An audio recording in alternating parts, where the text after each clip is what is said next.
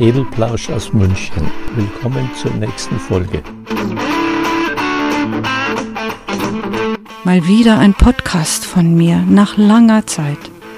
Heute ein paar Gedanken zum Thema Ordnung und Chaos. Das Ergebnis dieser Gedanken? Chaos ist dringend nötig. Hier, bei uns, in Deutschland. Jeder kennt das Szenario, etwas verzweifelt zu suchen. Ganz genau weiß man, da und da habe ich das hingelegt, extra, damit ich nicht suchen muss und immer weiß, wo es ist.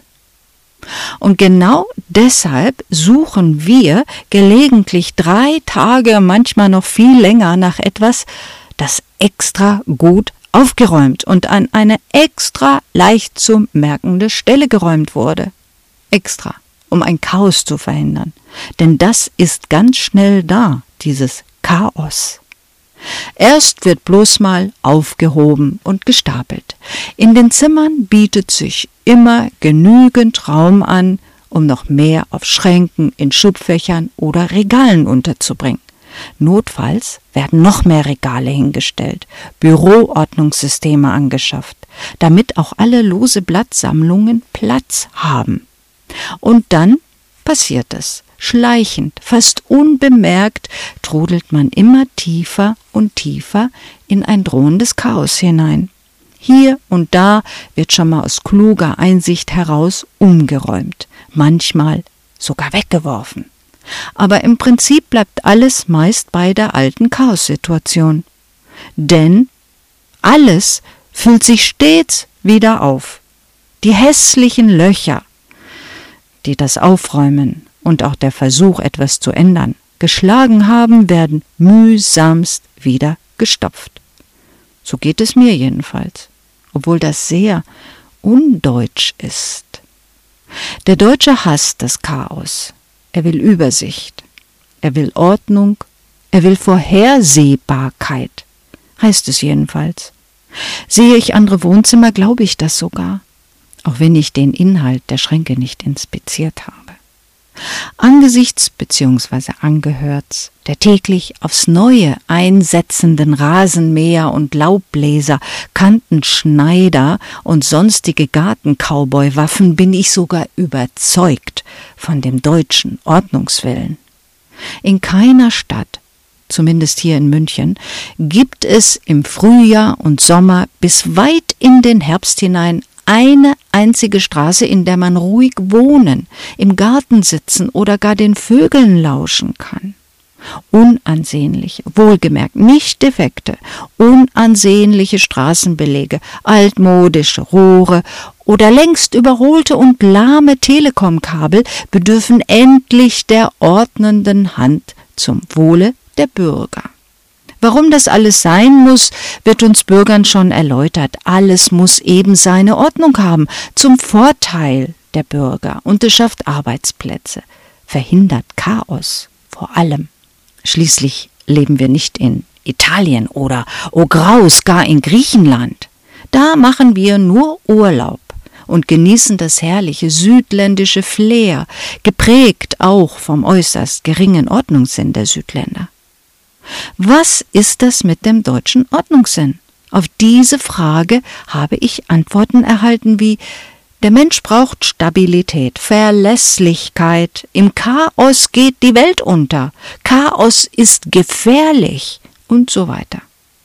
Aber aus dem Chaos kann eine neue Ordnung entstehen, eine Grundreinigung sozusagen. Niemand erstickt im Chaos.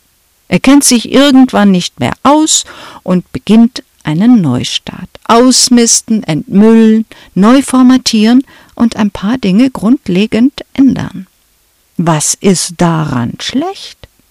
Bei den Deutschen löst es offenbar Ängste aus. Bange Blicke suchen nach den bekannten Haltegriffen, hoffend die Anbieter dieser Griffe erledigen das mit der Ordnung, mit der Übersichtlichkeit, mit der Stabilität.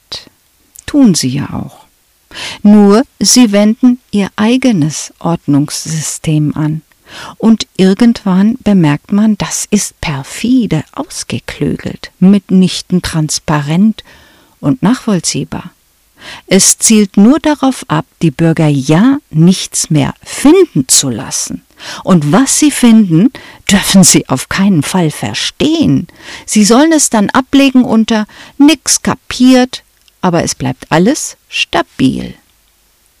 Versteht irgendjemand den Finanzsektor, die Bankgeschäfte? Kapiert einer die Hintergründe dafür, warum der Steuerzahler alleine die Folgen der Bankenzockerei bezahlen darf? Blickt jemand durch, warum alle Sparer in Deutschland beim Euroende ihre Kohle verlieren? Aber die Reichsten der Reichen nicht? Wer kann nachvollziehen, warum Politiker ohne Pause direkt von der Politik mit ihrem gesamten hochkarätigen Netzwerk an Vitamin B Cheflobbyisten eines Industrieunternehmens werden dürfen? Wie verständlich ist es eigentlich, Hochwasser als Gott gegeben hinzunehmen und gleichzeitig mit CO2-Schleudern auf Deutschlands Autobahnen rasant dahin zu brettern, was die Kiste hergibt?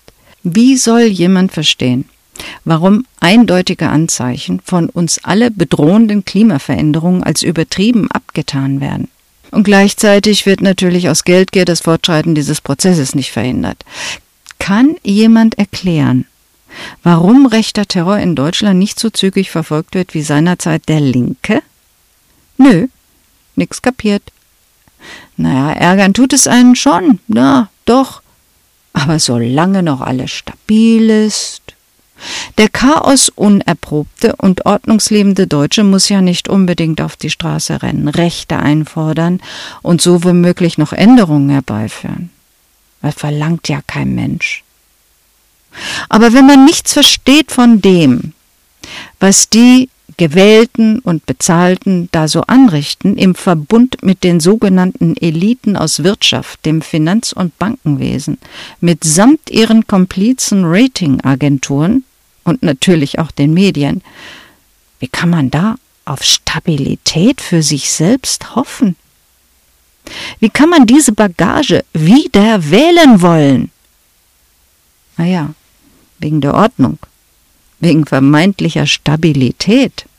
Manchmal glaube ich, ich stehe in einem Film, in einem Horror-Thriller, hier, mitten in Deutschland. Und dann hoffe ich, ich wache eines Morgens auf und sehe, ja, es war alles nur gespielt. Leute, versucht das Chaos. Was übrigens sicher gar keins werden wird. Die Deutschen haben nur Angst davor. Danach kommt ein Großreinemachen, ein Neustart. Den brauchen wir. Nach dem Kurswechsel werden sich alle an die Stirn tippen und sagen, warum haben wir das nicht schon früher gemacht? Das ist nämlich immer so. Überrascht die sich so sicher Wähnenden durch Abwählen. Zum Teufel mit einer gefühlten Stabilität, die nichts anderes ist als Ausbeutung der deutschen Angst vor der Angst vor Instabilität und Chaos, zugunsten der Erhaltung von Macht und natürlich Reichtum.